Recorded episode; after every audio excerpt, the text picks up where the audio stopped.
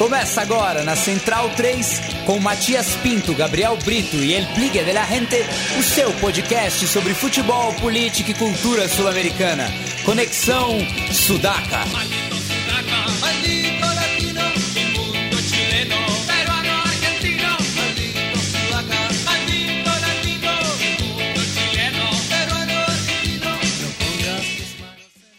Buenas ouvintes da Central 3, está começando mais uma edição do Conexão Sudaca, ocupando e resistindo na sua placa de áudio. Meu nome é Matias Pinto e, como sempre, estou ao lado dos meus companheiros de batalha.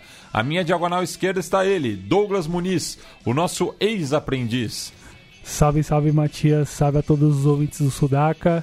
Uh, semana, mais uma semana cheia de jogos, muita coisa que a gente viu no continente por aqui também. Vamos nos debruçar sobre elas. Isso, dedicação exclusiva a Libertadores, já que não tivemos jogos pela Copa Sul-Americana, que volta justamente na semana que vem. Então, voltamos para a última terça-feira, dia 9 de abril, é, quando o Olímpia recebeu o Godoy Cruz e mostrou aí né, o bom momento que vivem os clubes paraguaios nessa edição da Libertadores, como escreveu né, o nosso Leonardo Lepre Ferro, um texto aí também é, que acabou é, sendo comprovado essa semana, né, já que os clubes guaranis aí estão nadando de braçada nessa Libertadores. Exato, um texto, um outro texto muito bom do Leandro Stein na Trivela, discutindo essa questão do esse ótimo momento do futebol paraguaio em torneios como a Libertadores. Uh, se destacar em campo, até mesmo a, a, forma como o Garneiro montou a equipe, sem o Mendieta, ficou de fora talvez por conta de suspensão. Uh, gostei do que vi. E aí o Olímpia já vem conseguindo demonstrar e melhorar o seu nível pós-jogo, jogo após jogo nessa Libertadores. Um ataque muito cascudo, né? Esse tridente aí, né? Formado pelo Rock Santa Cruz, o Tabaré Vildez e o Alejandro Silva. Pois é, e aí com um ganho de entrosamento. Se você observar só, Errando chegou esse ano. Os, esses que compõem são os mesmos que foram decisivos ano passado. O Camacho o Camacho muito bem em campo, fisicamente inteiro, é um dos melhores do futebol paraguaio, isso sem dúvida. Mas fiquei na dúvida no, nos dois gols, né? Dois lances muito difíceis também, né? O primeiro é, pareceu legal no legal. limite, o segundo estava um pouco adiantado, Sim. mas enfim, não, não dá para condenar a arbitragem também, lance muito rápido, mas o Camacho não tem nada a ver com isso, mandou a bola na rede duas vezes é, contra a boa equipe do Tomba também, né, que fez um jogo bastante equilibrado contra o decano do futebol paraguaio. Sim, conseguiu reagir após os resultados ruins em sequência nesse começo de ano. Uh, enfim, mas aí tem questões importantes para o Bernard pensar a partir da remontagem do time que deve se que deve acontecer entre esse mês e o próximo, caso enfim o goleiro consiga consiga alcançar a classificação. Acho ainda um com poucas chances para conseguir chegar.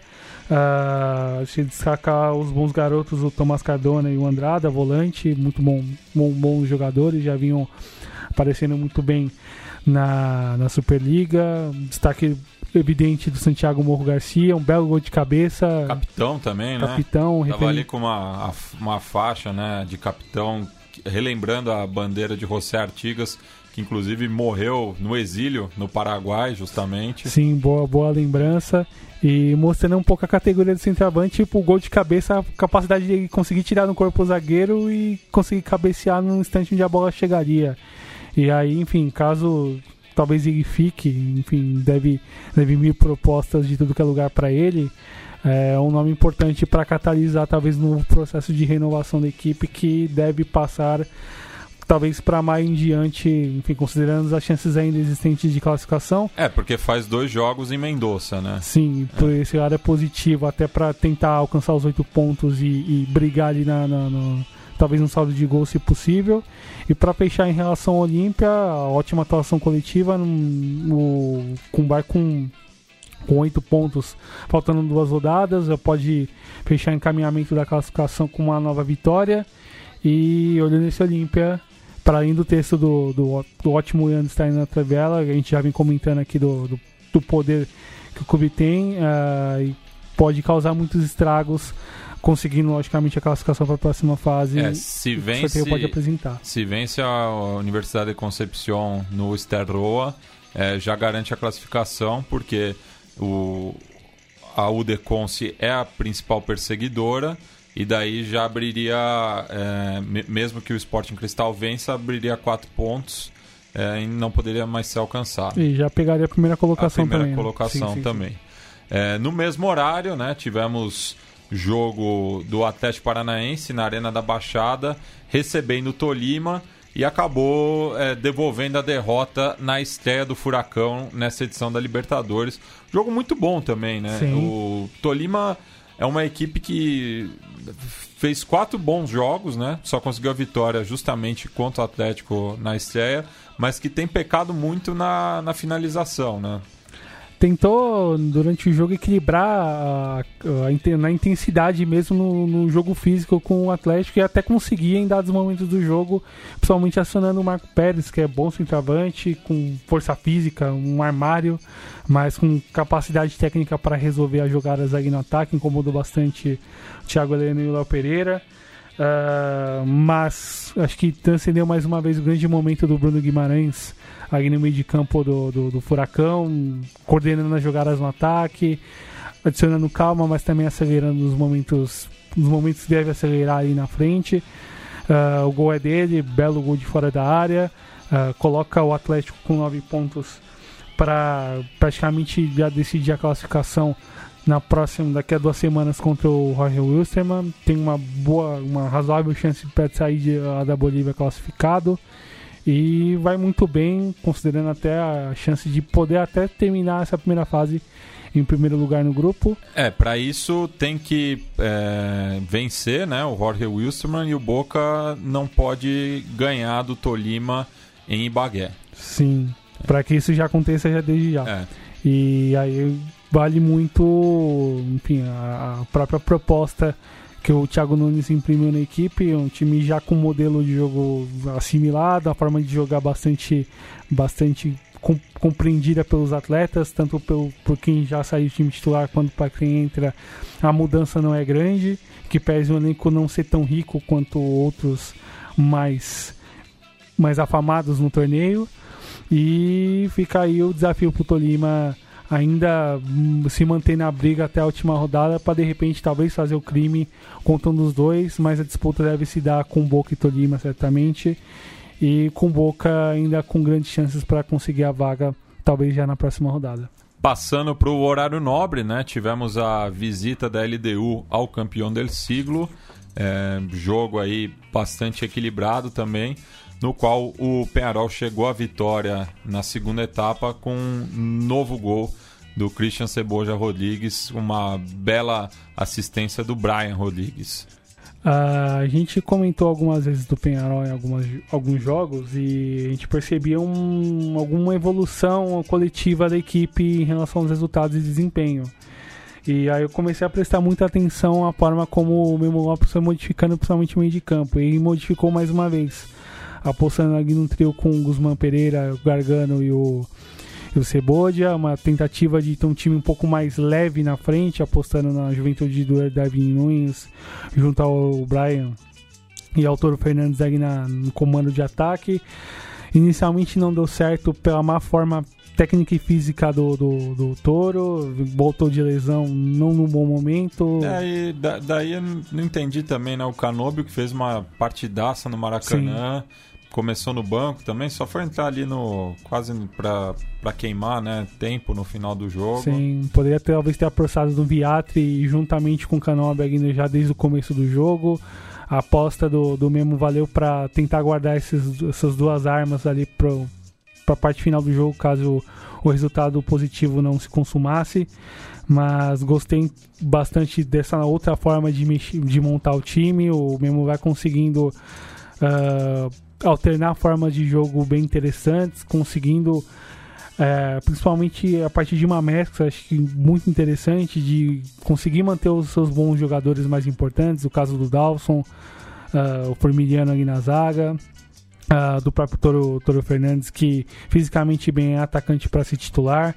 Uh, uh, espaço para jovens, caso do Giovanni Gonçalves, bom lateral direito. O próprio Brian Rodrigues, que a gente já vem citando há algum tempo. Canóbio com, com, com uma sequência de jogos já desde o ano passado uma boa capacidade de observar as oportunidades que de repente que o mercado oferece. O caso do Christian Lema, bom zagueiro que já de passagem no futebol argentino. Tava no Benfica, né? Exato. O próprio Lucas Hernandes, que veio, se não me engano, do River Plate. Uh, e os veteranos, logicamente, que não poderiam faltar. O Ceboja, o Mota Gargano, a presença do Guzmán Pereira, que é um jogador já de muito tempo de casa. Acho que fica bastante positivo esse caldo que o Memo vem conseguindo encaminhar bem dentro da equipe, nove pontos com uma grande, com, com bons jogos, assim, dentro da capacidade que o time oferece. E para a GDU, acho que valia um pouco mais um, um apoio ofensivo junto ao Anderson Julio, é, que escape sempre procurado pelos meio-campistas da, da, da liga, para tentar contra-atacar contra os uruguaios. É, e agora a LDU tem que vencer ou vencer o Flamengo, senão já era, né? É, e aí vai valer a aposta dos seus melhores jogadores em campo. E não vai poder prescindir, talvez, o Chicaiza que entrou ali no final do jogo e pouco tempo teve de jogo. Talvez apostar mais em outros jogadores ali para compor junto com a Nangonó, que joga muito isolado. Talvez o, o atacante uruguaio, o Rodrigo Aguirre, ali para ser um pouco mais de presença ofensiva. É, e, e mesmo se a LDU vence o Flamengo, é, ainda tem a questão do saldo, que ela está com menos um Exato. de saldo. E pode ter um empate de comadre entre o Penharol e o Flamengo, já que se o Penharol também não consegue vencer o San José em Oruro, até por conta da, da altitude, né, que é um Sim.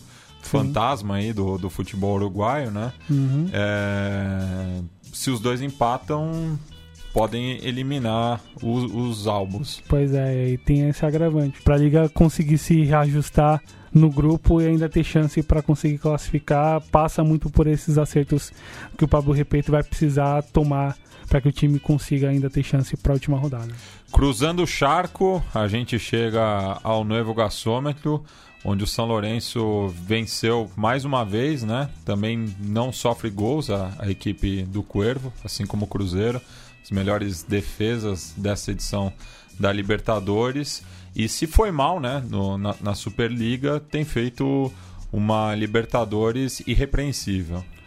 É, tenho gostado de ver o Corvo nessa, nessa etapa e até a própria transformação que o que o Almirão vem tentando imprimir essa equipe, principalmente no meio de campo, né? Apostando em jogadores com mais gás ali na, na meia cancha para tentar desobrigar jogadores importantes para pensar o time ofensivamente mais descansados para os momentos decisivos do jogo, né?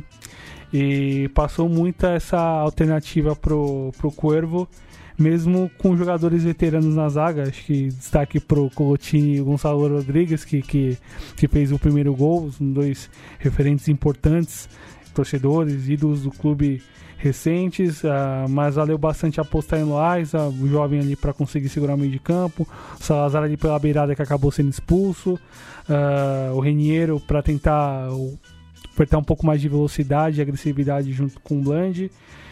E, enfim, o Bali também aposta no, no próprio Barrios, que, que com tempo de jogo ali pode agregar bastante na parte ofensiva do time. O próprio Almirão vem dando procurando dar espaço a novos jo a jovens jogadores.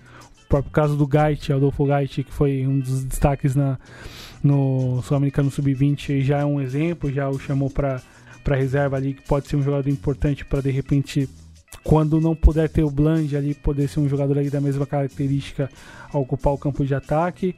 E, enfim, o, os, bons, os bons resultados na Libertadores dão ainda um nível de respaldo interessante pro para o Miron para conseguir modificar o elenco, como acredito que ele deva fazer no, no, nos próximos dois meses, para mexer em pontos fundamentais, para deixar um time um pouco mais azeitado, pensando já na próxima Superliga e em relação aos pontos que vão ser importantes para não correr riscos na, daqui a duas temporadas. Daqui a duas temporadas, e aí é fundamental já fazer um bom começo, já projetando o agosto em diante, mas aí até lá tem um, longos meses para para se desenhar. E no caso do Melgar, acho que fica muito Uh, para além da proposta em campo, talvez um pouco mais de capricho dos seus atacantes. Bernardo Cuesta é um jogador geralmente mais acionado aqui do ataque, capaz de, de segurar a bola, conseguir distribuir, fazer participar de tabela, finalizar gol. É, faltou talvez um pouco mais esse cuidado para finalizar, considerando que o próprio São Lourenço dá muitos espaços ali pela forma que joga e o Melgar conseguiu aproveitar em relação à criação de jogadas, mas não conseguiu finalizar melhor a gol. E acho que fica um, para indo bom trabalho do Pautaço, a chance grande de classificar para a Copa Sul-Americana via Libertadores, enfim, quando ninguém imaginava que o Melgar sequer chegaria à fase de grupos. Pois é, e, e o São Lourenço está praticamente classificado, né? Sim. É, o Melgar precisa vencer os dois jogos e ainda tirar oito gols de saldo. Sim. É um cenário que eu não vejo acontecendo. E o Ciclone também, se o Palmeiras tropeçar em Arequipa é, e vencer em Barranquilha, já pode garantir também a classificação na próxima rodada. Exatamente, já vai com, com bom encaminhamento de, de, de chave, já terminando em primeiro, considerando tudo o que se falava para esse começo de ano, acho que é uma boa resposta ali do time do Barro, de Barro Flores. Isso. E por fim, na terça-feira, tivemos a vitória apertada do, do Internacional, né? assim como no jogo anterior contra o River Plate. Abriu 2 a 0 sofreu empate, mas dessa vez aí contando com o retorno do, do Guerreiro, né? que já tinha voltado às redes também contra o Caxias pela semifinal do Gauchão. É, fez dois gols, né? E mostra que esse quase um ano que ele tá parado só motivou mais ele, né? Ele vai potencializar, observando o Inter em campo, acho que acredito que vai potencializar jogadores que não são. Alguns jogadores que não são muito queridos pela torcida. Acho que o caso que mais chama atenção é o Patrick, pela, por ser um jogador de força que chega de trás, precisa de um jogador para sustentar ali no ataque para devolver a bola para ele para finalizar gol. E principalmente o era aí pelo lado esquerdo. Uh, lógico, a aposta do, do, do Helmond foi diferente com o da Alessandra aqui na meia, um time um pouco mais cadenciado, com dois jogadores com uma idade avançada, com uma condição física talvez não das melhores para um jogo mais intenso. E o Inter conseguiu se comportar bem nessa em boa parte do jogo, em que pese o Valentino ter conseguido buscar o um empate em meados do segundo tempo. Mas é, acredito que o Guerreiro tende a potencializar setores chave aí no ataque para além dos gols que ele, que ele já fez e que ele pode fazer num futuro muito próximo. E partes fundamentais do time tende a ganhar muito com ele. Aí vai depender muito da própria condição física, de cuidado, enfim, de, das próprias lesões que ele sofreu no Flamengo, ou as convocações do Gareca que, deve, que ainda devem existir, talvez um número menor do que foi no ciclo anterior dele no Flamengo.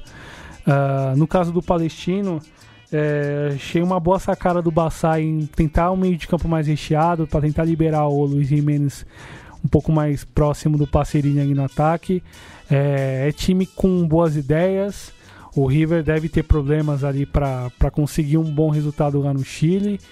Uh, e para o Inter acho que fica o grande, o grande, acho que o grande momento coletivo, 10 pontos em 4 jogos sem derrota num grupo cascudinho como esse vale bastante.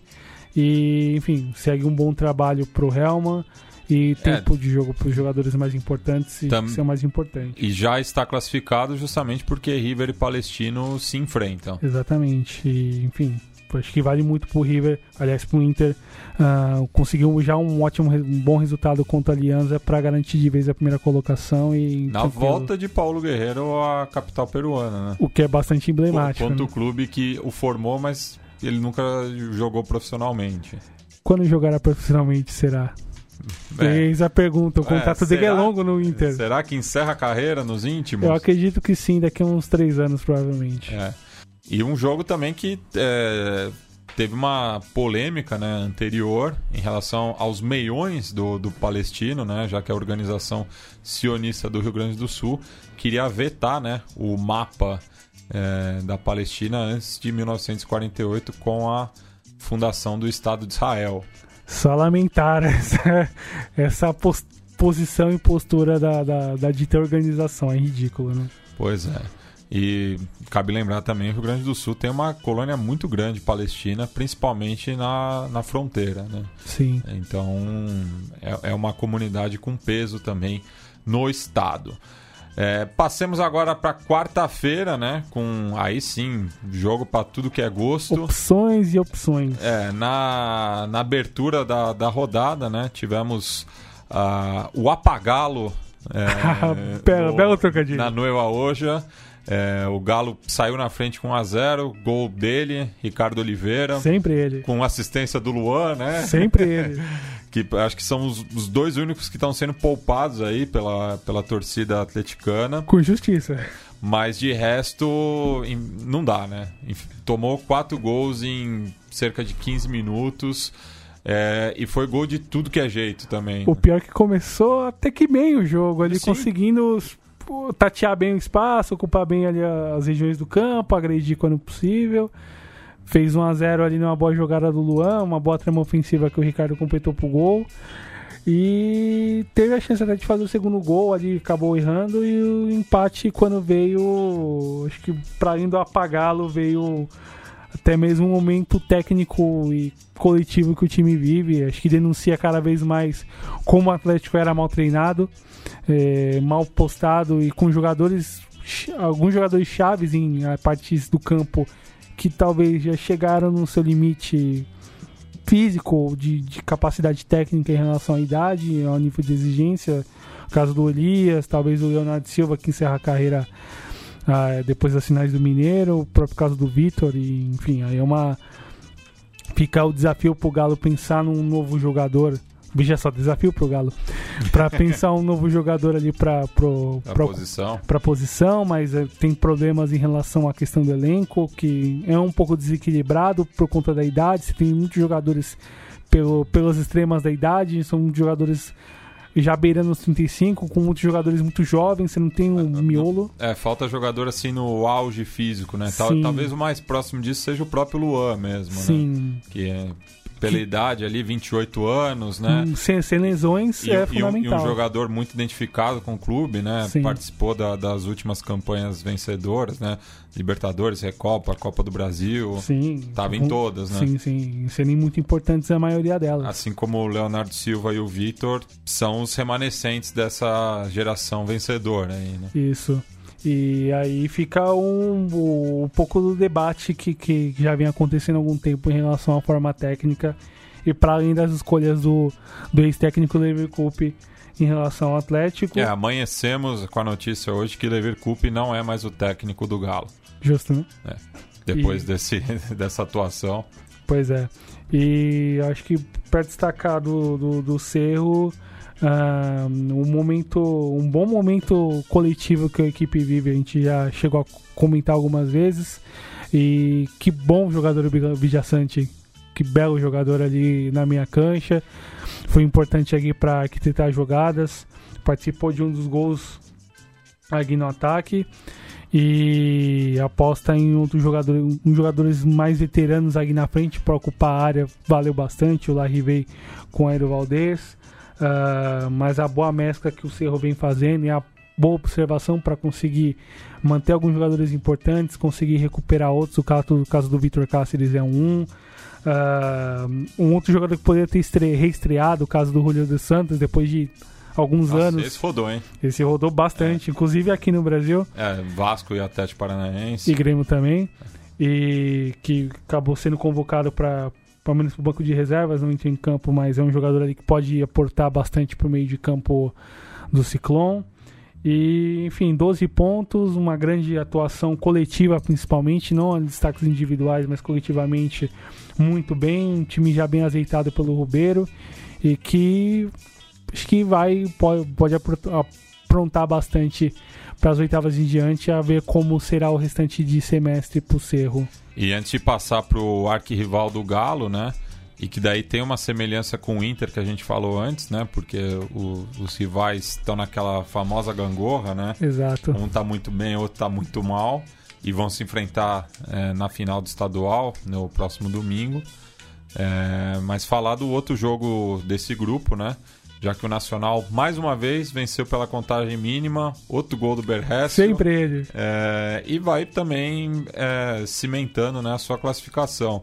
Hum, pelo que o Galo está jogando, acho muito difícil é, reverter esse quadro, né? O Nacional precisa só de um empate ou no Mineirão, no Gran Parque Central, Gran Parque Central, quando recebe o seu portenho no desfecho do grupo. Sim, e destaque para a aposta do Gutierrez, aí dando sequência um pouco nas ideias que o Domingues pensava no Nacional, no pior momento do time na- no ano, apostando principalmente nos jovens.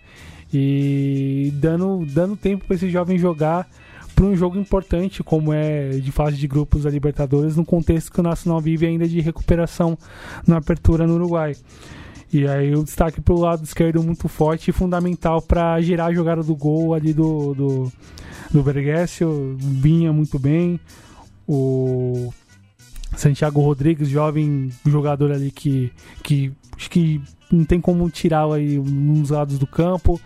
Ah, boa aposta no Gabriel Neves ali para volância, o lugar do Christian Oliva que hoje joga no futebol italiano. Ah, o próprio Campo, que volta e meia entra de titular, volta e meia vem do banco, mas sempre oferece soluções interessantes no ataque. E a mescla com os experientes, não pode faltar. Chori Castro ali pelo lado esquerdo, gerando situações de jogo, sempre bastante, sempre bastante participativo na- nas tramas de ofensivas. E o Bergessio para garantir os gols quando necessário. E mais uma vez, 1 a 0 gol de 3 pontos. É um tipo de atacante que a gente pode discutir capacidade técnica, mas é um atacante que te garante pontos. E no contexto de um grupo que se apresentava equilibrado, é fundamental esse tipo de jogador. E eu tô falando de como torcedor de um time que não tem centroavante.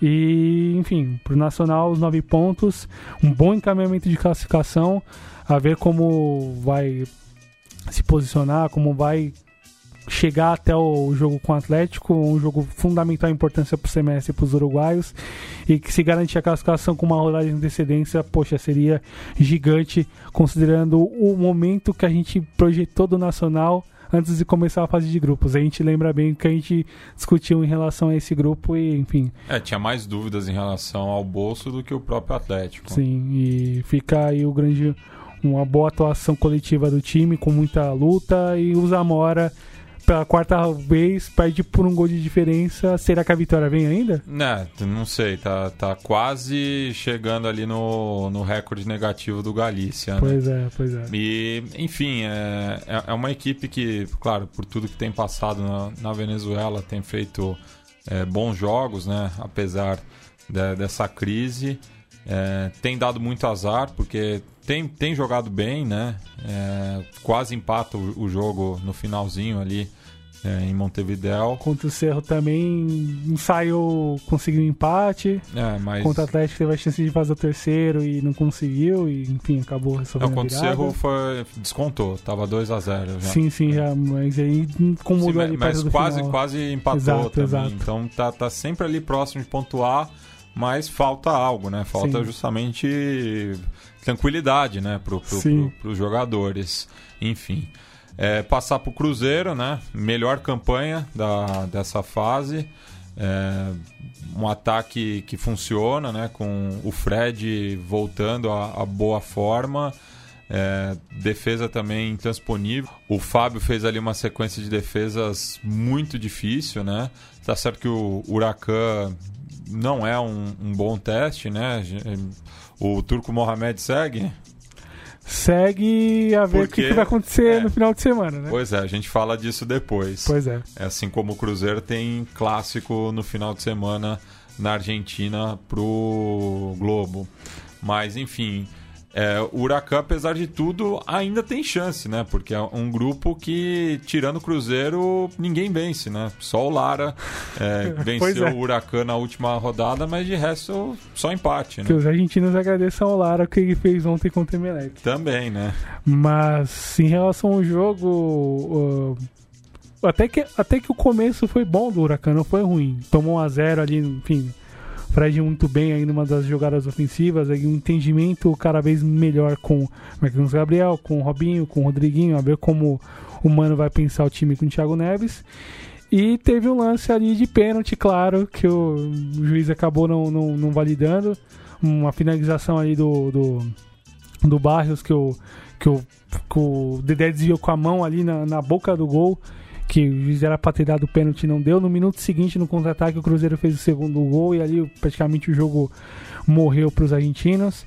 A aposta do do Turco num time mais oxigenado, com mais jovens ali no meio de campo, acho que foi interessante. daí eu lembro do Israel da Monte, né? Boa. que, é o, que era o jogador mais velho em campo pois ali é. por parte do, dos argentinos. Mas, enfim, faltou um é pouco. Por conta do pelo, né? Ele que descolora o cabelo. Né? Exatamente. Né? Sempre olha pro lado nas fotos é. posadas, né? Mas o aposta em jogadores mais jovens aqui no meio de campo para dar um pouco mais de gás, para segurar um pouco mais a onda aí dos atacantes mais veteranos, principalmente o caso do Barrios, com seus quase 35, acabou não dando certo. Para mim foi um erro deixar o Roja no, o Andrés Roja, Roja no banco. Talvez o jogador de maior clarividência aí naquele meio de campo capaz de criar uma jogada, bater em gol, incomodar um pouco mais o, o adversário. O e... Toranzo também começou no banco. Sim, né? que poderia ali dar um pouco de tranquilidade, de repente na pressão cruzeirense. É, eu acho que faltou um articulador, assim, né? O time tava meio sem ideia, né? Talvez a aposta no, no Alski ali pelo lado, mas enfim, não consegue jogar bem em sequência. Não consegue ser aquele jogador que despontou muito bem no Estudiantes anos atrás. E, enfim, o, fica mais um resultado ruim pro, pro, pro turco, mais uma dificuldade que vai ter de, de tentar construir essa equipe que não consegue achar o time ideal. Tem um jogo importantíssimo no final de semana, já para um novo campeonato, por ser um clássico. E, e é um, foi um clássico indireto também com o Cruzeiro, né? Devido à amizade da Máfia Azul com La Plaça Uteler. Sim, e tem esse outro agravante. É. Uh, 4 a 0 acho que sem sombra de dúvida para o Cruzeiro que vai muito bem, tem boas tem boas coisas a apresentar, ver quando o desafio aumentar de tamanho, quando os adversários de repente colocarem uma proposta mais difícil para os mineiros. E a gente elogiou o Dodô semana passada, ele foi muito bem nessa partida também, né? Deu uma assistência, fez gol. Sim, deve, acredito que deve virar titular naturalmente ali na lateral esquerda do, dos mineiros, é bom jogador. E a ver como o Mano vai pensar o encaixe do Pedro Rocha para a segunda fase. Mas assim, fala-se muito também, né, de Flamengo, Palmeiras em relação aos elencos, né, que eu acho que são mais midiáticos assim. Sem dúvida. Mas o Cruzeiro tem um baita elenco, né? Porque o Mano não, não conta né, com o Thiago Neves, que tá voltando de lesão, mas daí você olha no banco, assim, tem opção para todas as posições, né? O Lucas Silva por exemplo, foi muito importante no bicampeonato brasileiro, tá no banco. Você tem o Edilson no banco, né? Que foi campeão de Libertadores. Campeão de Libertadores pelo Grêmio. O Fábio pode parar, que tem o Rafael aí. Que é um tremendo goleiro. Também. É, o Sassá no banco. Raniel. Raniel. Até o Egídio, assim, que é, não é uma unanimidade, mas é bom lateral, assim. É, seria titular fácil na maioria das equipes do, do Campeonato Brasileiro. Considerando a falta de lateral. Sim, né? mas assim, é, é jogador rodado, sim, enfim, sim, sim. experiente. Campeoníssimo então, também. Também. Então o Cruzeiro está muito bem servido, né? E pensando agora né, que a Libertadores ela é. Mais espaçada? É, de, de longa duração é isso que faz diferença no, no final, né? Mas fica um senão é, em relação à média de idade do elenco é. por conta do volume de jogadores acima de 30 anos que há. Não gosto muito de chamar de veteranos porque, enfim, é uma outra categoria se a gente quiser classificar. E aí é um, acho que é um pouco, é uma, por um lado é, é algo positivo pelo, pelo tempo de trabalho do Mano, ele vai completar três anos daqui a alguns meses e três anos no Brasil com sequência é raríssimo. E lógico, títulos também ajudam nesse processo. O bicampeão de Copa do Brasil também ajudou para que ele tivesse um sossego ali para a coisa andar e a coisa vem andando muito bem. A, a questão do Senão em relação a, a esses jogadores com idade avançada é algo importante a se ter em conta e Cruzeiro vai precisar construir uma ideia de renovação de elenco durante o ano para não ter uma quebra muito pesada ali no de repente no segundo semestre. Acho que passa um pouco por uma questão talvez financeira de segurar um elenco com muitos veteranos, de repente com muitos salários altos ali tem uma questão um pouco mais além para o Cruzeiro lidar mais para frente, mas não dá o que contestar nesse momento, nesse momento hoje, é o melhor time brasileiro, não só na Libertadores, mas acho que no futebol nacional. No ano, né? Até segue invicto, né? Segue invicto e jogando cada vez melhor. Isso. É, e fechando né, as partidas de abertura na, na quarta-feira, tivemos aí a vitória do Sporting Cristal sobre a Udecon, esse jogo que não foi transmitido é, para o Brasil ao vivo, né? É, boa vitória do, dos cerveceiros, né? Que estavam aí numa situação já complicada no grupo, né? Apenas um ponto até então, mas com essa vitória sobre um adversário direto aí pela segunda vaga, que vejo muito difícil o Olímpia deixar escapar a liderança. É, dá moral né, para o conjunto peruano, até por conta do, do jogo maluco na abertura. Né? Pois é, aquele 5x4 ali ainda ecoou em alguma medida no, no grupo. Talvez poderia estar em melhor momento o Cristal caso tivesse conseguido segurar o 4x4 ou tivesse vencido o jogo como esteve no, na frente do placar durante boa parte dele. Acho que o destaque fica principalmente pro Horácio Calcaterra, volante meio campista ali do, do, do, time peruano, que achou muito bem o Palácios no primeiro gol, participando bastante aqui nas jogadas do meio de campo. Valeu a, a aposta do próprio do próprio Vivas de um time um pouco mais resguardado no meio de campo, com jogadores ocupando mais espaço, menos buscando menos o ataque a cada momento, como foi na rodada anterior do Cone, que foi um desastre. E acho que valeu bastante a aposta no meio de campo mais preenchido. Para além do Calcaterra, bom jogo do Pacheco. Casulo importante ali na, cap na capitania no, no meio de campo. O Herrera aqui na frente faltam faltam talvez um mesmo momento técnico que ele viveu ano passado, não vive grande momento em relação a gols e a boas jogadas, mas é um jogador importante de se ter em conta que pode ser decisivo para as próximas duas rodadas. E pro Léo Deconce fica talvez o, a chance ainda possível de classificação, mas ainda tem questões a se resolver em relação à a, a, equipe, uh, que talvez precisa se acertar aí para as rodadas finais. E aposta em alguns jogadores que interessantes que podem ser importantes aí nessas rodadas, o caso do Rubio que pode precisa voltar a fazer os gols. E para um time que ainda está tateando sua formação ideal, ainda para o restante da temporada, ainda para o restante do semestre, aliás, ainda tem chance de classificação, ainda que considera muito difíceis para conseguir chegar. Bueno, passemos agora para os jogos das nove e meia. Começar pelo Palmeiras, né, que ainda estava de cabeça inchada por conta da eliminação no Campeonato Paulista. Teve ali o incidente na chegada do ônibus da delegação. É, daí não vamos falar né, que é foi uma questão de, da coletividade palmeirense, foi algo bem localizado, né? Diz até que é uma questão aí da oposição do clube, da torcida organizada, enfim. Não vamos entrar muito a fundo nesse debate, mas contra um adversário que decepciona muito, né? Acho que nessa fase de grupos a maior decepção é o Júnior de Barranquilha, é, pensando, né, vice-campeão é, da Sul-Americana, atual campeão colombiano. A gente esperava mais do Tiburon, mas novamente não mostrou a que veio. O Palmeiras se aproveitou, até com uma certa dose de cautela, né? jogo bem amarrado também, como. Alô, Felipão. É, pois é.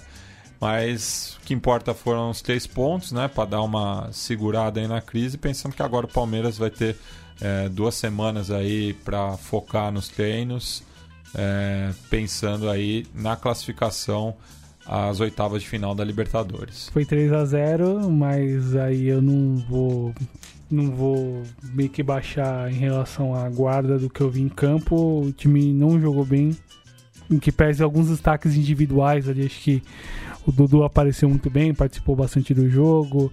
O Gustavo Scarpa ali dá, é um jogador ali que, que não deve sair, felizmente, e fisicamente muito bem, é um jogador fundamental para o andamento da equipe. Questão a se discutir espaço pro Zé Rafael e aí enfim, É, eu- então eu- finalmente se tocou que ele pode jogar em outra posição ou Não, e, e outra, um assim, eu, eu achei importante até pela para levantar a moral dele, né? Principalmente. Por, por conta do, do pênalti perdido na Sim. semifinal do Paulista, para recuperar o jogador, evidentemente, né? Sim. Porque foi uma das contratações para a temporada. Exato, e era jogador que era pra ter um pouco mais de minutagem em campo que não vem acontecendo, né? É. E Assim como o Arthur, exatamente. Ou enfim, outros jogadores ali não a- foi nem relacionado. bem bem lembrado, bem lembrado. Você já antecipou minha corneta É. habitual. Mas em relação ao próprio jogo, coletivamente o time não foi bem mais uma vez. É, depende ainda das individualidades para decidir, e isso é, é recorrente, não pela forma, modelo de jogo que o Felipão pensa, mas pelas formas como, como o time se apresenta em campo e precisa dar um salto, uma melhora, e essa melhora não vem. E para um jogo contra o Júnior, talvez não faça falta, mas para um mata-mata de repente contra um, contra um Cerro pode fazer, contra o Libertar pode fazer, contra um, um Grêmio pode fazer, contra o Cruzeiro pode fazer. E aí, enfim, aí a história muda um pouco de figura. Ah, eu não vou ir a fundo em relação ao que aconteceu no lado de fora, no pré-jogo, mas a gente precisa se lembrar que ó, até o próprio desfrutar de uma vitória ou a gozação em relação a um resultado acaba sendo sempre um pouco, um tanto violenta, e aí você, você precisa sempre buscar a referência ao outro em relação aos resultados ruins que acontecem, que acontecem.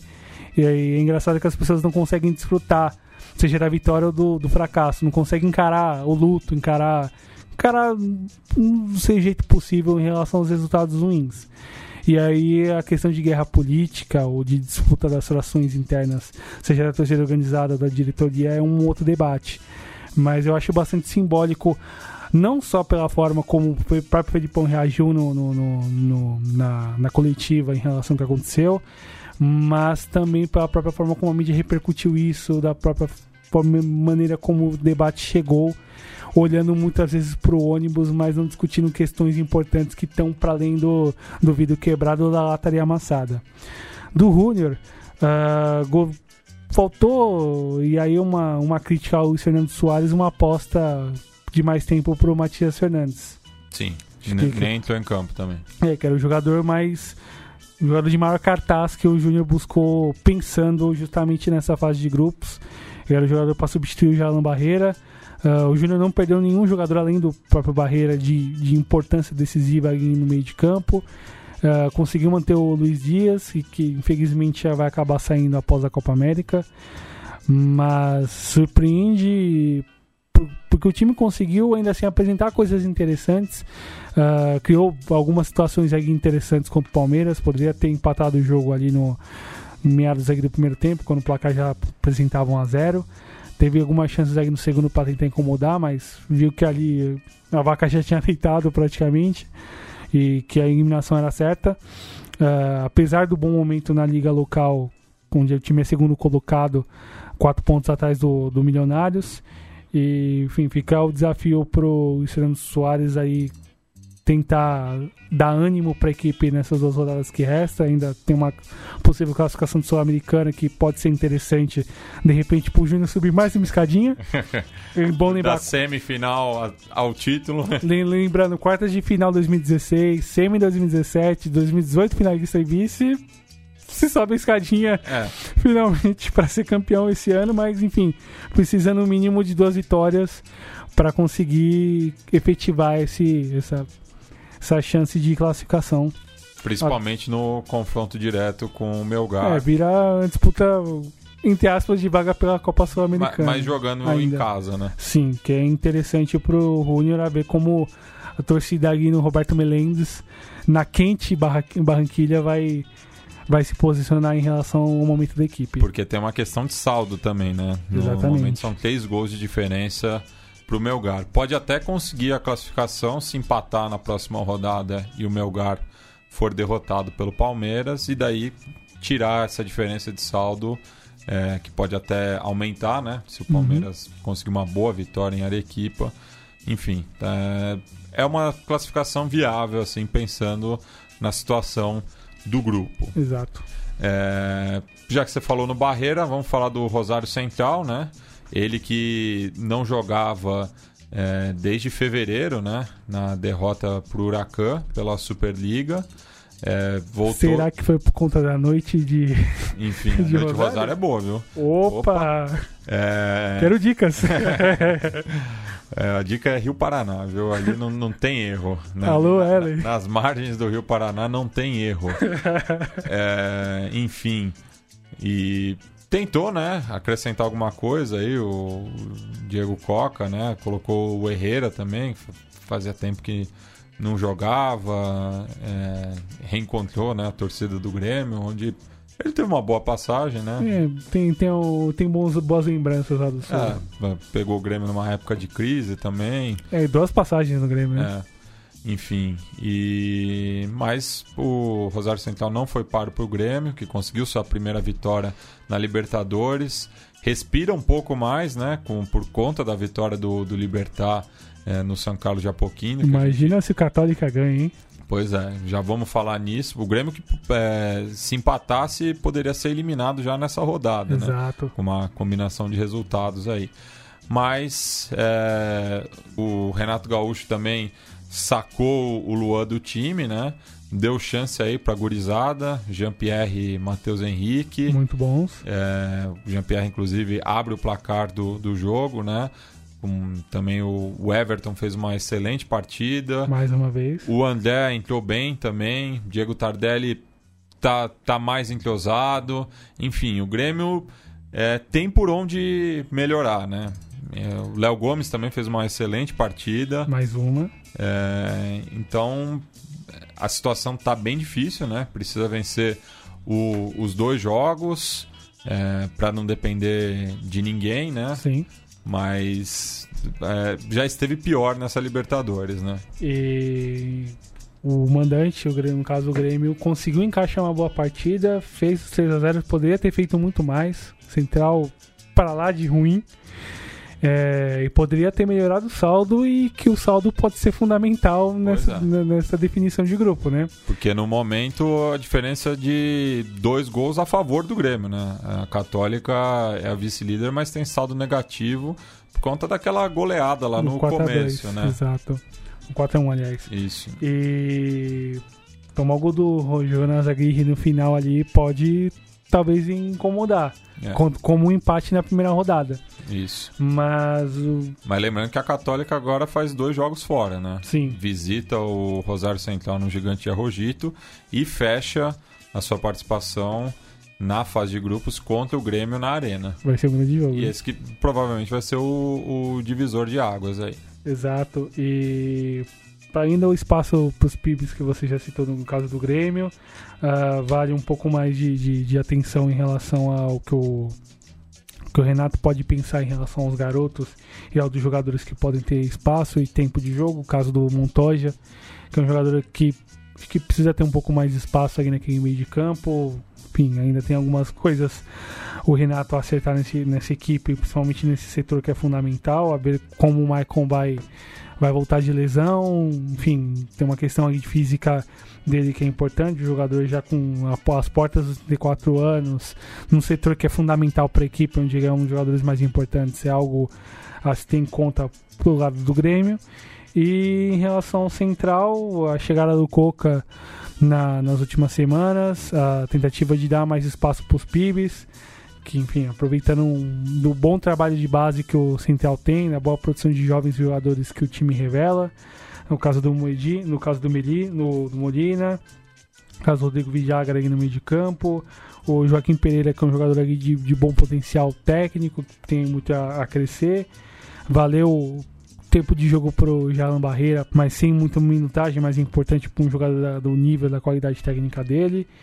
Fica aí a questão em relação ao Germán Herrera, que deve encerrar a carreira ao final desse semestre, enfim, é o último ano de carreira dele, pelo todo o carinho que, a, que o clube tem em relação à sua figura, um jogador ali importante para poder ajudar na transição desses garotos pro time, pro time profissional, e o Coca vai talvez o Coca vai ter esse, toda essa carta branca para puxar esses garotos de cima, tentar observar bem o mercado, para construir um, um, segundo semestre de 19 muito melhor do que, a, a, que se apresenta agora. Até porque começa né, o campeonato na vigésima colocação do, dos promédios. Né? Um campeonato com 24, né? Vão ser 24 clubes, é, quatro descensos, uhum. e vai estar tá nessa briga aí com o News, é, que é o último no, no momento, né?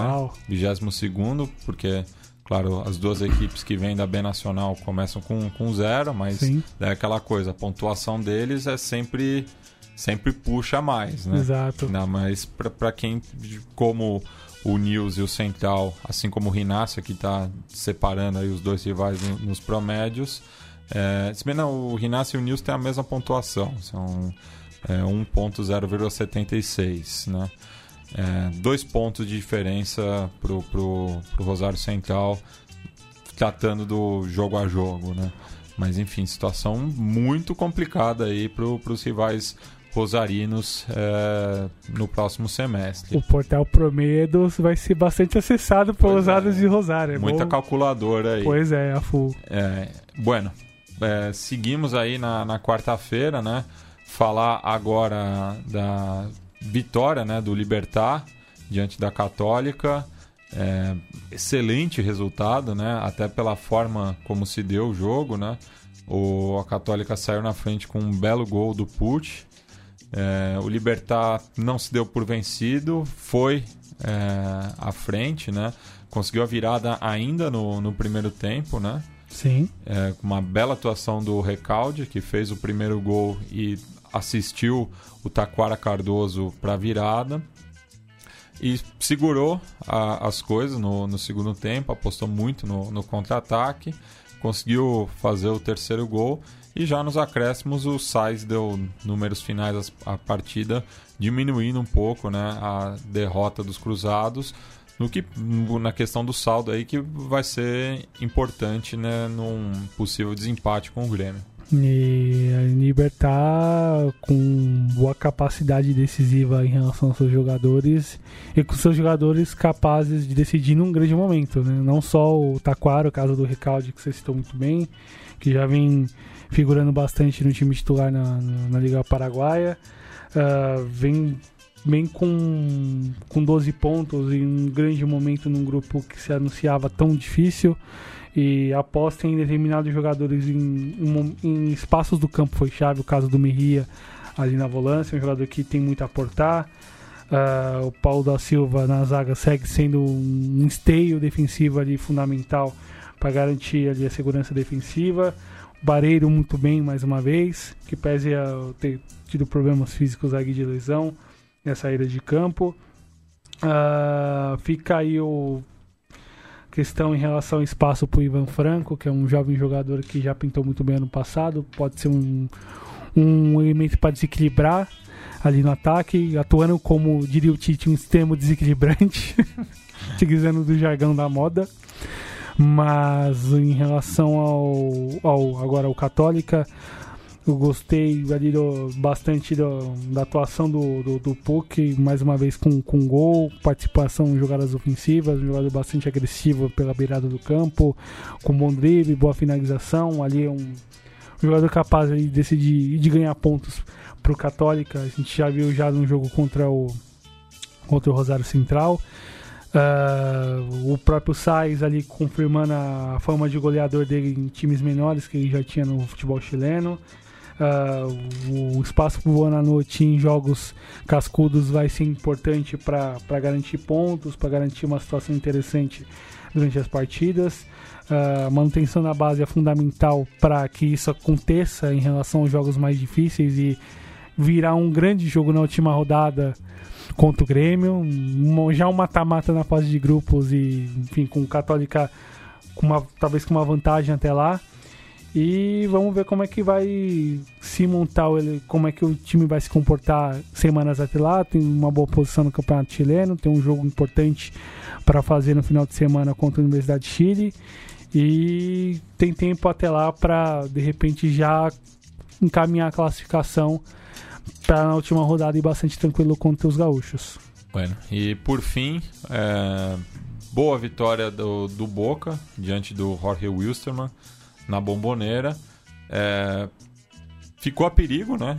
É, em, em, alguns momentos. Estranhamente. Com, com o pênalti perdido pelo Benedetto. Na sequência, cobrança de falta, o aviador quase empatou o jogo. Uhum. É, a equipe do Jorge Wilson, até pela situação no grupo, não se deu por vencida, mas a superioridade do Boca ficou é, latente, né? Assim como que o Mauro Zarate não pode começar no banco. É titular, na, na minha opinião, indiscutível desse time. Não tem o que tá fazendo ali. Aí a pergunta do lugar de, do lugar de quem? É. Sen, de algum senador do elenco? Não, mas na, na boa, o Tevez é um ex-jogador na atividade. Sim, sim, boa, né. boa, boa lembrança. Mas em relação ao que o Boca produziu em campo, faltou um pouco mais de, de, de, precisão aí em alguns momentos no primeiro tempo. Poderia ter já, talvez até ter aumentado mais o placar. Posso sair na frente com o gol do Reynoso. Concordo contigo, o Zarat não pode ser banco desse time, é um jogador capaz de aportar coisas novas ali, velocidade, um pouco mais de agressividade. Talvez a questão do Tevez seja uma forma de do, do Alfaro dar, dar tempo pro último ano dele, tentar dar uma moral para um jogador que pode provocar problemas no elenco, né? A gente sabe hum, bem o que pode acontecer, à vista como, como o Barros Esqueloto tentou lidar com isso e da forma como aconteceu durante o restante do ano. E, enfim, um belíssimo gol, belíssimo quarto gol dele, participação nas jogadas ofensivas também importante. Uh, fica o destaque para manutenção do time exatamente como foi na rodada anterior. E aí é uma questão que o Alfaro vai ter que lidar em relação aos jogos mais difíceis, principalmente como visitante. Tem um jogo com o Tolima lá em Bagué que pode ser decisivo para para as tentativas chinesas de classificação. É, a, questão é que o Boca está com um saldo muito bom, assim. Sim, a, isso ajuda. Ao contrário do, do Tolima, até por conta do confronto direto, né? Jogo de ida 3 a 0 na Bomboneira. Então são sete gols aí de diferença. Acho muito difícil o Tolima tirar essa diferença, né? Teria que vencer o Boca por quatro gols é, para superá-lo. Uhum. Não vejo isso acontecendo, até pelo pelas características que a gente citou do, dos P-House. Sim. É, que tem pecado justamente na, na, finalização. Então, até mesmo uma derrota pelo placar é, mínimo, assim, mínimo, né? É, deixa o Boca ainda numa situação muito confortável no grupo, né? Porque depois vai pode até empatar com o Atlético Paranaense é, em casa, enfim, é, porque o, Tolima vai ter que visitar o Jorge Wilson em Cochabamba, porque Sim. pecou né, na, na rodada anterior, empate em dois gols quando abriu é, a vantagem. Ali foi brutal para os Fialos. É, então acho muito difícil aí que o Boca seja eliminado nessa fase de grupos. E daí, segundo semestre é outra história. Sim, principalmente como vai se dar a janela de contratações e saídas que eu que o Boca já aponta para alguns jogadores que devem sair, no caso Pavon, para o Benedetto, que muito se fala talvez da uma renovação, mas que ainda assim proposta pode vir, e não pode, pode ser que não fique. E aí o Boca talvez vá buscar um outro centroavante para não ter que depender sempre do, do Abilag na frente, ou do Tevez em alguns momentos. Mas, enfim, condição de grupo ainda assim bastante favorável para os chineses. Talvez até já deixar a classificação já definida na próxima rodada, dependendo do andamento dos jogos. Bem, passemos agora para o arquirrival chinense. É, já na quinta-feira, né, o River recebeu a Aliança Lima no Monumental de portões fechados, último jogo da punição em decorrência dos incidentes prévios né, ao jogo que não ocorreu é, pela volta da final da Libertadores do ano passado. É, o River foi a campo o melhor que tem, né? Porque tem sofrido muito aí com, com as lesões, né? Sim. O, enfim, o Borré no banco. Hum, que não tá no bom momento. Não tá no bom momento. O Matias Soares pedindo passagem, inclusive fez o gol do, da abertura do placar. Belo gol. O Prato perdeu mais uma penalidade, né? Tá com um aproveitamento muito ruim. Sim. Apesar de que o pênalti contra o Inter, que estava numa situação mais difícil, ele Converteu. converteu. É, mas não pode se dar esse luxo, né? A questão é que já estava vencendo contra a Aliança Lima, enfim. É bom, situação- é bom pensar em saldo, considerando, né? enfim.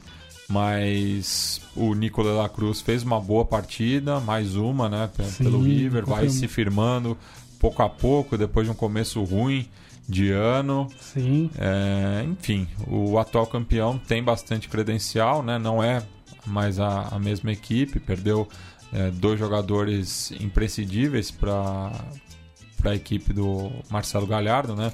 Tanto o Jonathan Maidana quanto o Pete Martinez. Sim. Aí teve o problema de lesão agora com o Juan Manuel Quinteiro. Mas, enfim, é, ainda é uma equipe muito perigosa com o melhor treinador em atividade no continente. E capacidade de remontar a equipe admirável. É. É algo incrível que o Galhardo consegue fazer e tempo de trabalho ajuda bastante para que isso corra.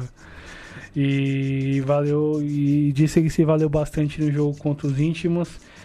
para ainda a ótima atuação do Nico, um lindo gol de, de fora da área aí no- já no- nos minutos finais do jogo que ratificou o placar. Ah, o espaço para jovens jogadores ali ganharem mais espaço. O caso do Martinez Quarta, que enfim já pintou muito bem no ano passado E fez gol. E fez gol. A boa observação de mercado que eu já destaquei na semana passada, o Robert Rojas, zagueiro de bom nível do futebol paraguaio.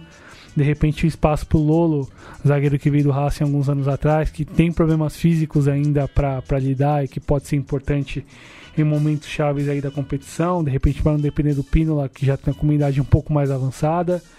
Ah, fica a questão do gol, por outro Lux, é, enfim, talvez o Sabonete é mais confiável que o goleiro, né? Aproveitando do- dos trocadilhos, mas enfim. Ah, fica a questão também pro ataque, apesar do, do bom acerto do Matias Soares aqui pra frente. O Ronian Álvares é um jogador que pode ter mais espaço aí, que acredito que vai ter espaço nessa Copa da Superliga que começa agora. Ah, e um jogador que deve ganhar mais espaço com, com no próximo semestre, considerando a passagem, talvez a na próxima fase, um espaço para o Carrascal, um jogador importante para o meio de campo, um jovem colombiano de, de talento que pode, em algumas situações, suprir um, algum, algum jogador na linha de meias, mas um jogador de outra característica e que tem muito a aportar para um River que, mesmo com 5, 6, 7 desfalques, eh, inúmeros problemas de todos os lados, e consegue se remontar, consegue manter um bom nível de jogo e consegue vitória sem, sem oferecer margem de risco. E pro lado do Aliança, uma tentativa de mudança do próprio técnico do, do Miguel Angel Russo, tentar uma, uma, uma defesa com cinco jogadores, ali acho que não foi o, o mais acertado, uma defesa que é facilmente vazada. Ah, teve problemas ali, inclusive com, com, com pênalti, um tanto um tanto tolo do, do Kloss. Ah, vai ter problemas ainda em relação ao acerto técnico e tático da equipe. O Miguel vem tentando, mudando jogo após jogo. Vamos ver como é que ele vai se montar para o clássico do final de semana ante o Universitário. E talvez apostar um pouco mais em jogadores em poucos capazes de decidir jogos. Talvez o caso mais chama mais atenção do caso do Kevin Quevedo, que jogou, mas não, não foi ali muito muito apareceu muito pro jogo, talvez por uma condição de, de placar que já definia de vez a situação do Aliança no grupo. E fica aí enfim, um resto de Libertadores ruim para Aliança, talvez o, o tabu negativo de não conseguir vencer jogos em Libertadores talvez Se mantém. se mantenha, a ver como o time vai se, se reajustar para as duas rodadas que restam, de repente hum, tentar fazer uma graça ali para uma vaga na Copa Sul-Americana ou terminar dignamente essa Libertadores. Até porque precisa vencer, né? Exato, isso é E fundamental. ainda tirar uma diferença de nove gols de saldo pro Palestina. O que é tão difícil quanto. E o Flamengo, né, que também se complicou, né, no, no começo ali do jogo. É, Diego fez logo um gol aos 3 minutos, contou ainda com a, a expulsão em seguida do Jorge Toco. Sim. É, mas o San José conseguiu o empate transitório com o Salcedo. Ensaiou o crime. É, mas o Flamengo não deu chance pro azar. Conseguiu a virada ainda no primeiro tempo. E no segundo Deslanchou. garantiu o saldo aí, né? Porque numa hipotética disputa aí, tanto pela liderança quanto pela segunda fase do grupo, já tá com um, um saldo confortável aí de sete gols, né? Ah, exato. E é muito interessante considerando Porque os empatando, próximos jogos. é, se empata com a LDU já, já elimina os equatorianos. Sim. E Se- já se garante. Mas se perde para a LDU, é, ainda tem um saldo muito Razoável. bom é, para o confronto direto com o Penharol. Sim, que talvez já esteja classificado se não acontecer nada de anormal no Também, Bolívia. também, pensando que assim, se o, se o, se o Penharol volta com empate ou uma derrota da Bolívia, se ganhar já está classificado Sim. também. Sim. Mas é, a LDU que vai ter que correr atrás aí do Flamengo, porque não basta só vencer, vai ter que vencer por uma Um bom placar. um bom placar para depois também é, receber o São José é, em Quito. Isso, e aí é um pouco a questão que vinha sendo discutida até pelo pessoal da Trivela ontem em relação a, a quem montou a tabela da Libertadores em relação aos jogos, né? horrorosa essa monta. Sim. É, é injusta, né? Porque Sim, que há times que vão fazer dois jogos em casa, é, há times que vão fazer dois jogos fora, e é- são muitos, enfim. Mas assim, para os times que pegaram essa sequência de três jogos fora, se não conseguiu nenhum ponto, é, fica uma situação muito complicada aí para equilibrar. Enfim, para que complicar, né? Pois é, né? Comebol, Comembol. para pra gente não esquecer. Né? Mas em campo, o Flamengo conseguiu reagir bem até um momento de inconstância no primeiro tempo. Vaias se acumularam em relação ao mau jogo que o time apresentou em alguns momentos, talvez de tensão após o empate, até uma tensão tanto desnecessária. Pô, você tá com a mais jogando em casa, com um largo tempo para para buscar um bom- uma vitória e um bom placar é, criando chances ali, conseguindo chegar na área adversária sem tantos problemas. E, enfim, o segundo gol acabou tornando as coisas mais tranquilas ainda no primeiro tempo. Enfim, segundo tempo muito muito bom do Arrascaeta, que finalmente estreou num jogo que se espera, no campeonato aliás, que se espera principalmente. É, a, É. expulsão do, do Gabigol contra o Penharol forçou o Abel aí, né, a, mudar, né? Sim, A escalação, da- o Derrascaeta acabou entrando mais jogando pelo lado esquerdo, né? sim. É, com o Bruno Henrique fazendo a função O do centroavante. centroavante. É, e bom jogo do uruguaio, né? Pô, Sim, é, é um jogador que desequilibra. Né? Sem dúvida, sem dúvida. E aí a opção também de contar com ele no meio sem o Diego, né? Chegou a substituí-lo durante o jogo. Enfim, o Diego acabou não, não recebendo bem, mas enfim, aí é outra história. Mas o uruguaio ali é um jogador capaz de, de decidir e, e para esse tipo de jogo é fundamental. Acho que o Abel deveria olhar com, com carinho, de repente, uma formação com o Diego, o Everton e o Rascaeta e o Bruno Henrique, tentar um jeito ali de encaixar os quatro. Eu acho que dá pra fazer, mas enfim, dependeria talvez de algum desapego do técnico, uma tentativa de a, botar na cabeça dos jogadores a possibilidade de ter os quatro juntos jogando e conseguindo jogar bem, o time tendo um andamento ali equilibrado. E aí depende de tempo de treinamento e de interesse do Abel. Acho que nesse momento não é o que se apresenta. A aposta no Arão é um exemplo disso. E, enfim, um outro debate em relação ao que ele pensa em relação ao meio de campo, além das críticas da torcida em relação ao volante. E, enfim, placar, acho que o importante para o Flamengo terminar a rodada na liderança.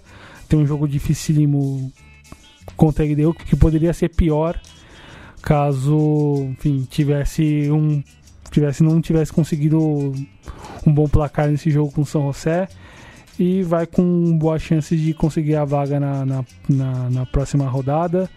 A LDU vai oferecer um outro tipo de dificuldade, é um time com mais tempo junto, melhor treinado pelo Repeto, e o Flamengo tem aí a chance de conseguir uma vaga importante para a fase final e pega o desafio de conseguir aí segurar e se manter vivo para a última rodada para tentar classificação.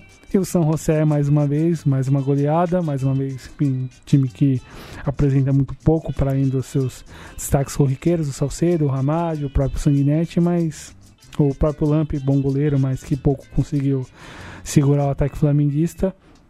A ver como vai ser esse restante de, de campeonato, se você consegue roubar um, um ponto de alguém. Tem talvez é uma aposta dos concorrentes para classificar, de consiga fazer o crime com algum time, mas tem pouco a oferecer e pouco a produzir contra os adversários. Isso, e fechamos essa semana copeira com a visita do Deportivo Lara ao Emelec e que conseguiu né, o pontinho aí precioso já no finalzinho do jogo, é, porque saiu ganhando já no segundo tempo é, o Angulo conseguiu a virada para os elétricos, mas o Vargas conseguiu o empate aí, que deixa a segunda vaga bastante em aberto. E o Angulo fundamental para que o ataque do Emelec exista, né? E aí, não só pelo gol, mas participando bastante nas jogadas ofensivas. Uh, o Emelec conseguiu finalmente fazer um bom jogo. Acho que o destaque principalmente para um time que conseguiu criar bastante, mais, mais elétrico. Hum. Utilizando mais uma vez o trocadilho em relação ao nome do clube, mas criando bastante, agredindo todas as possibilidades do campo. É, faltou mais capricho para conseguir finalizar. A aposta no, no Brian Cabeças ali com o Angulo pode dar, pode dar caldo, mas talvez seja muito tarde para que dê caldo. E ontem acho que foi um belo, um belo exemplo disso. Fica com um lado negativo a defesa, pelos espaços ali, pelas condições dadas por, por Lara, que criou muito pouco, teve uma chance de gol bastante clara no primeiro tempo, o André conseguiu fazer a defesa e o, tipo, o atacante não conseguiu reaproveitar a jogada na sequência, mas fez 1 a 0 estava desenhando o crime começando a, de repente a dar um sinal que o Lara poderia terminar a rodada ali na vice-liderança, muito perto da classificação e, enfim, a virada veio muito pelo, pela força dos atacantes equatorianos, principalmente do Angulo, com dois gols, participando bastante ofensivamente, mas falta mais companhia de qualidade ali para ele, para indo cabeças.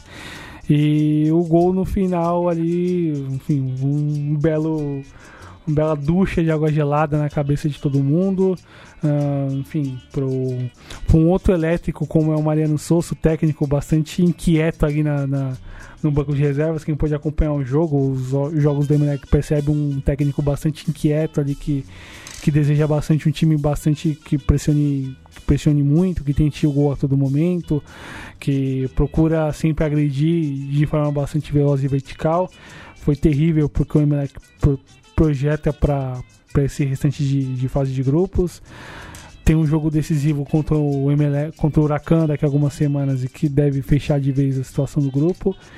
E enfim, fica aí a chance pro Lara ser a zebra de vez dessa fase de grupos. Bueno, então apenas lembrando, né, teremos rodada somente depois da Páscoa, né, pela é, Copa Libertadores. Semana que vem teremos é, Copa Sul-Americana, né? Com os seguintes jogos. Na terça-feira, o Zulia recebe o Nacional de Potosí às 17 horas, né? Por conta é, de risco de apagão na Venezuela. É, no mesmo dia, só que mais tarde, o Colón recebe o Deportivo Municipal em Santa Fé às 9h30 mesmo horário de La Equidad Independente Campo Grande do Paraguai, esse jogo na Colômbia. Na quarta-feira, dois jogos, ambos às nove e meia. O Independente Del Valle recebe o União Santa Fé às nove e meia, enquanto que o Rio Negro visita o Oriente Petroleiro.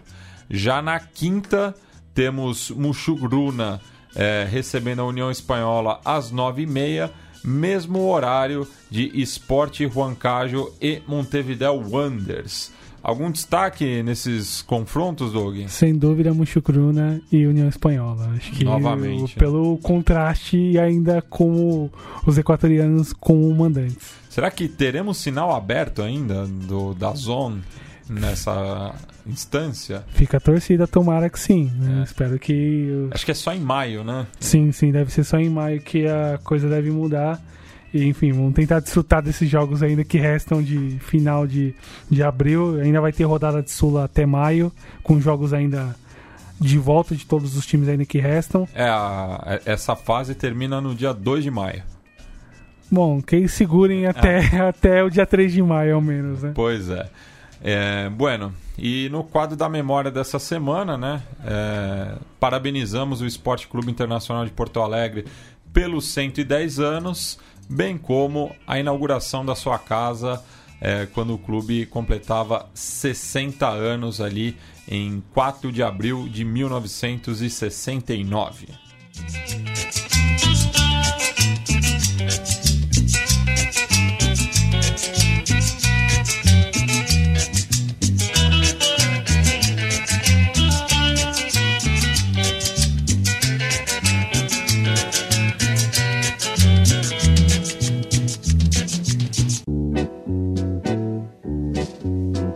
Recuerdos de Ipacaraí.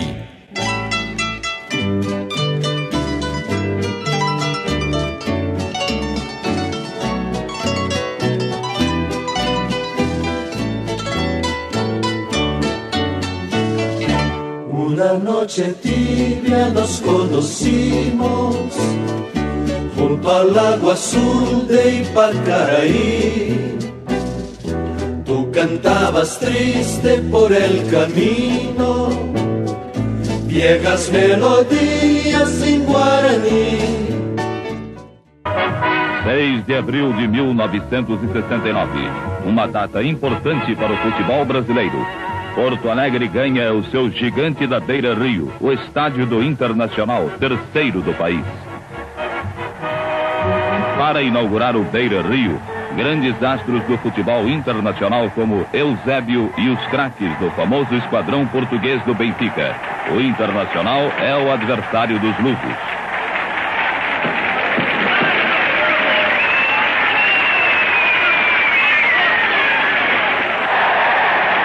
O Inter faz o primeiro gol no gigante, Cláudio Miro.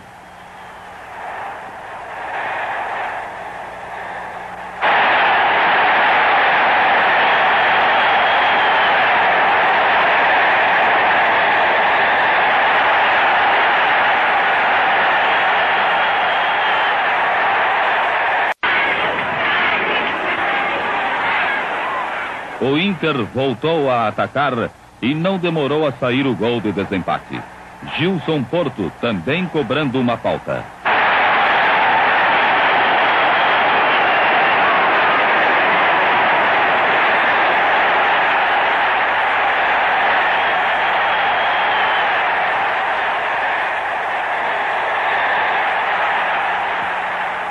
Colorado irresistível venceu a primeira batalha em seu campo majestoso, o gigante da Beira Rio.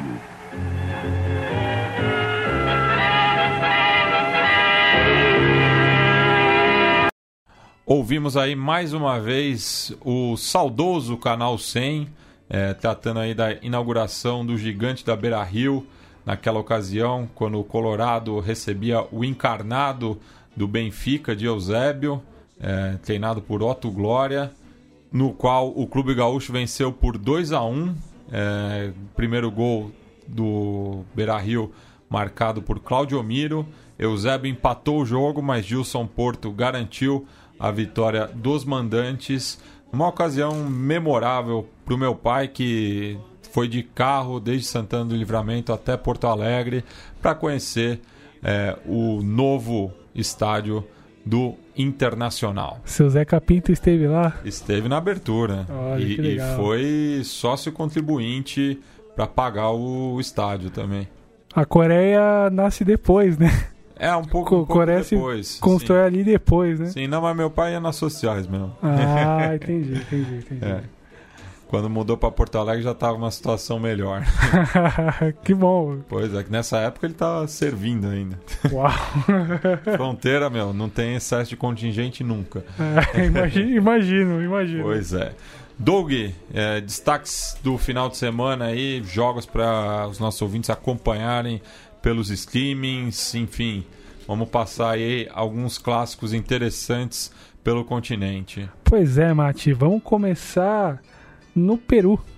Uh, o grande clássico do torneio da Liga Uno. Uh, teremos uh, no domingo, às 4 horas, às 16 horas, horário local. Confronto entre Alianza Lima e Universitário. e aí, um, para quem, como eu, não torce para algum torce para um time que não estará nas, nas finais dos estaduais um país afora, é uma boa pedida. E, enfim, pra, em relação ao jogo, um confronto entre o sexto e o sétimo colocado do torneio. Lembrando que o Deportivo Binacional jogou essa tarde, o líder do campeonato, e venceu por 6 a 0 a Universidade San Martín de Porres. Então, isoladíssimo. Né? Isolado aí na, na liderança. Uhum. E cada vez que aí a disputa fica nesse miolo, o Universitário ainda tem um jogo por fazer, o jogo na rodada anterior com a Yakult foi adiado. E fica aí a situação pro Alianza como mandante e mais uma tentativa pro, pro Miguel Russo tentar achar a formação ideal migrou várias formações, tentando alguns jogadores aí em, em algumas posições diferentes. Se, se, bem que eu tô vendo aqui, o jogo tá marcado para segunda-feira à noite. Dia 15? Dia 15 às 10 horas, horário de Brasília. Então eu me equivoquei na minha anotação, que você está certo. E ficou uma questão até mesmo de debate em relação a, a esquema de segurança do, do, do visitante, principalmente se poderia haver jogo, que o jogo vai ser no, no, no no Matute. Enfim, todo um debate em relação a. Mas vai estar habilitado o público visitante. Sim, sim, estará habilitado. É, voltando depois de algumas temporadas. Pelo né? que eu fiquei sabendo, deve ser habilitado mesmo. E, enfim, no, pro, pro campo mesmo, campo e bola, o Cartagena é um jogador ali importante pro meio de campo e fica a dúvida quem deve acompanhar, se vai ser o Catito Ramírez, se será se será Thomas Costa ou talvez o Rinaldo Cruzado. A aposta segue sendo o Quevedo ali para decidir no ataque, um jogador ali que vem conseguindo monopolizar os gols e sendo decisivo nas, nessas rodadas pela Aliança. E no caso do Universitário, é, aposta principalmente no seu camisa 19, não 9, 19, o German Dennis. Ele tanque. Ele mesmo. Esse, exato. E que, que garantiu foi... uma arquibancada para o Estádio Libertadores de América com a venda pro Napoli. Be bela lembrança. Que tinha sido artilheiro pelo é. Independiente. A outra que bancava foi a venda do Kun Agüero. Uhum.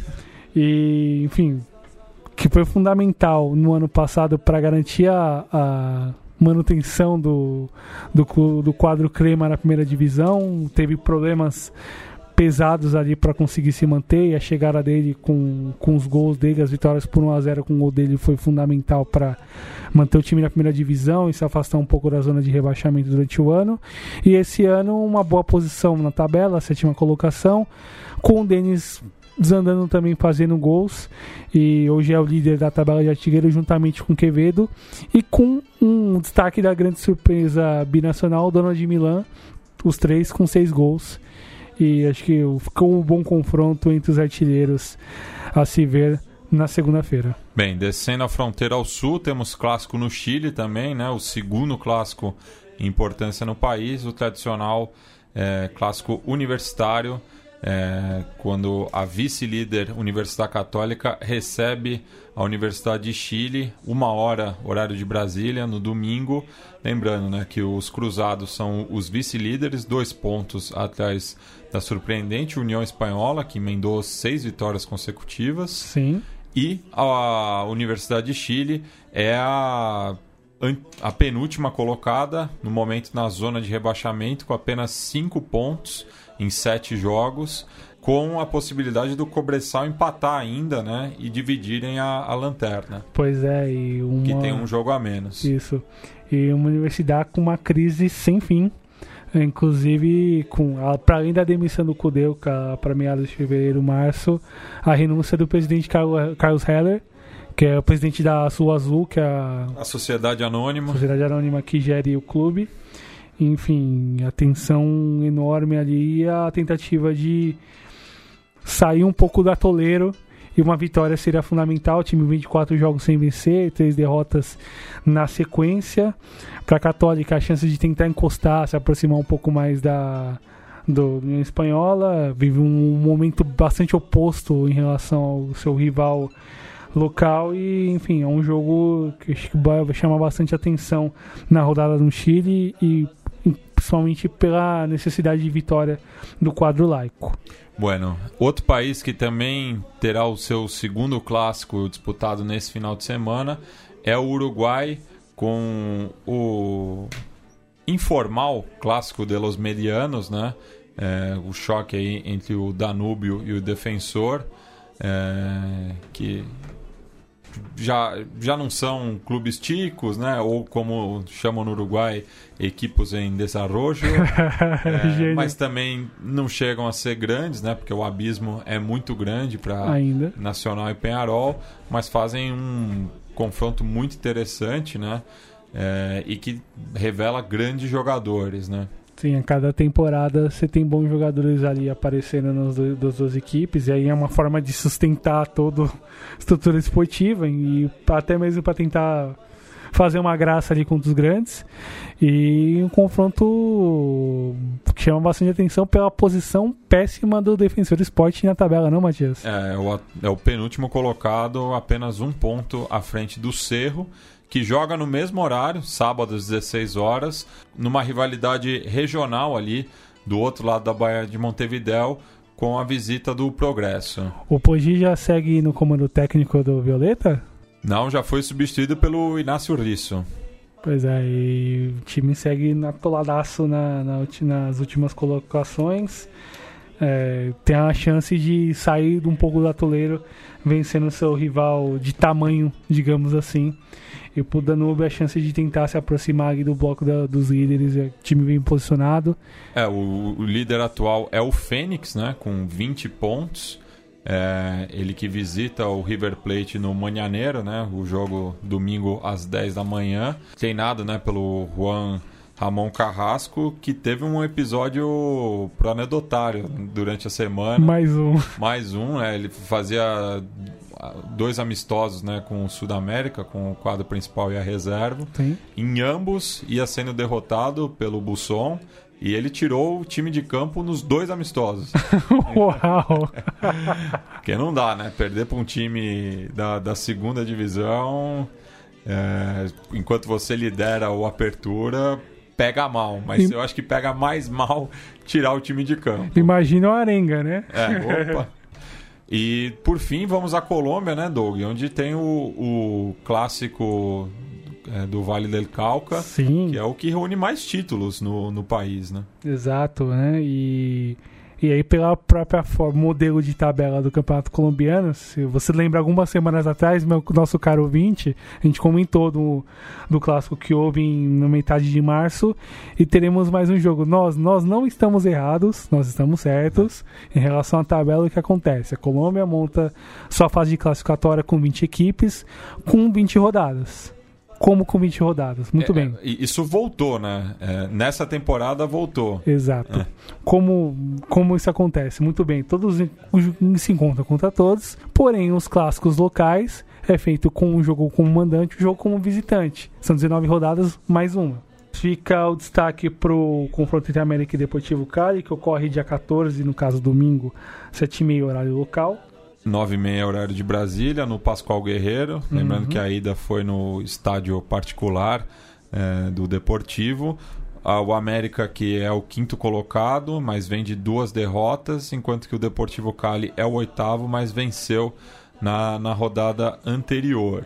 É, e pode ultrapassar o Cúcuta, que já jogou é, 15 jogos, é, que é o atual sétimo colocado. E o Diablo tem bons nomes. O Picoso Castro, um dos grandes técnicos recentes do futebol colombiano, apostando em jovens jogadores como Santiago Moreno e Luiz Santos, bons meio-campistas, e conta principalmente com Fernando Aristegueta, El Cologol, artilheiríssimo do, do, do, time, 10 gols na apertura, apenas dois abaixo de outro grande artilheiro germancano no, no caso na tabela do Campeonato Nacional. E o outro lado, o caso do Deportivo Cali, ali com, com o Lucas Pucineri, com um elenco um pouco mais mexido em relação à temporada passada, perdeu talvez uma das grandes estrelas, uns jovens jogadores que apareceram muito bem no time, o caso do Nicolas Benedetti, e trouxe bons atletas, acho que um caso mais destacado do Juan Dineno, emprestado do Racing Club e que vem muito bem com nove gols, aí um dos grandes atacantes da temporada colombiana e é uma aposta importante para o Deportivo Cali sair com a vitória. Lembrando que no último clássico foi 1x0 para o América, um jogo onde o América foi dominante com um gol do artilheiro Fernando Aristegueta. E outra rivalidade importante que tem espaço no domingo é a visita do Atlético Nacional ao Júnior Barranquilha lá no Caribe. Sim.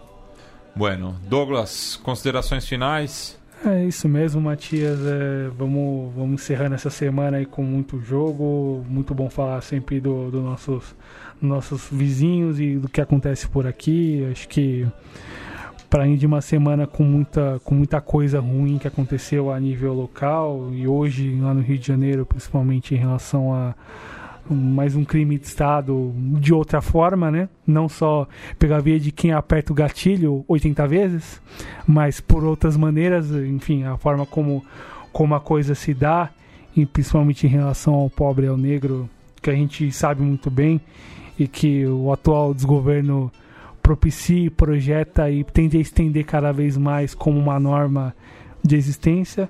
É, acho que é importante a gente, como eu já comentei algumas vezes, a gente fazer a luta pelos nossos e, e saber como que essa luta pode, para onde que essa luta pode nos levar e saber principalmente contra quem a gente está lutando. Isso aí em todas as esferas. E falo não apenas como cientista social, como um cara que está aqui sempre participando e debatendo o que acontece aqui no continente. E a gente precisa estar tá muito atento em relação a isso. E, enfim, acho que fica, fica essa essa fala da minha parte, uma semana que não foi das melhores. Ellen, te amo e vamos que vamos. Bueno, a gente encerra o programa é, com o novo single do coloradíssimo Felipe Nino Prestes, ele que era um dos editores do saudoso blog Impedimento e que agora enveredou para a carreira musical. Ele que lança o, o álbum Navegar nesse Mistério no próximo dia 26, cujo show de lançamento será no dia 2 de maio na Sala Álvaro Moreira, em Porto Alegre, Rio Grande do Sul. O single que foi lançado no final do mês passado, Entre o Céu e o Inferno, vocês escutam agora. Hasta!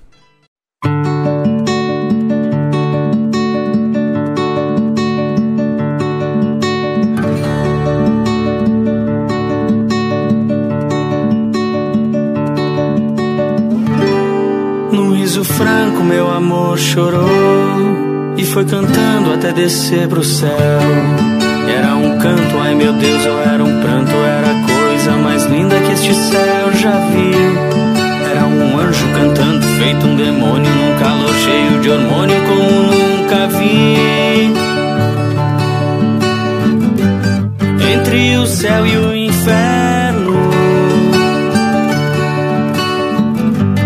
tenho uma casa no campo. E nessa casa, toda vez que a gente entra, depois que o calor esquenta, não quer mais sair. A gente tenta ver estrelas na janela e eu fico bem perto dela até o sol raiar. Até o sol raiar.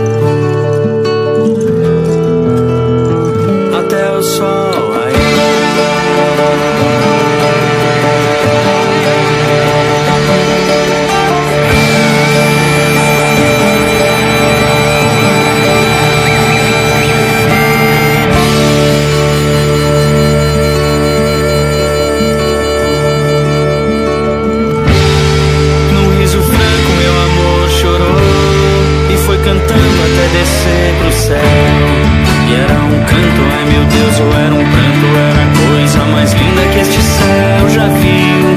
Era um anjo cantando feito um demônio, num caldo cheio de hormônio como nunca vi.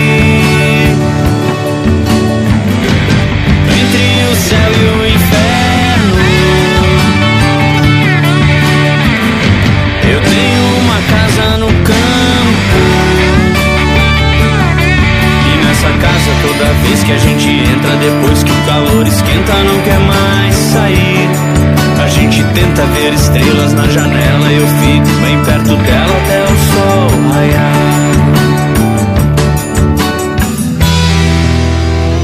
Até o sol raiar.